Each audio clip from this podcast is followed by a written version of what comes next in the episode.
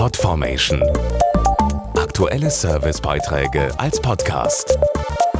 Regelmäßige Infos und Tipps aus den Bereichen Gesundheit und Ernährung.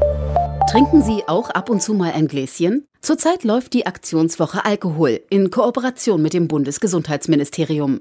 Die Aktionswoche Alkohol soll dazu anregen, über den eigenen Konsum nachzudenken. Dazu Dr. Oliver Ploss, Apotheker und Heilpraktiker.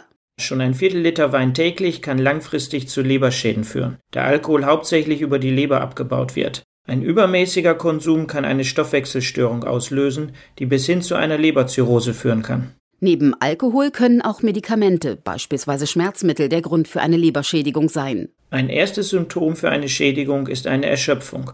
Um die Leber dann zu unterstützen, kann es hilfreich sein, pflanzliche Präparate wie zum Beispiel Legalon Maddaus anzuwenden. Es enthält den Wirkstoff der Mariendistel, der die Regeneration unterstützt und leberzellschützend wirkt. Mehr Informationen und einen Selbsttest gibt es auf leberratgeber.de. Zu Risiken und Nebenwirkungen lesen Sie die Packungsbeilage und fragen Sie Ihren Arzt oder Apotheker. Podformation.de Aktuelle Servicebeiträge als Podcast.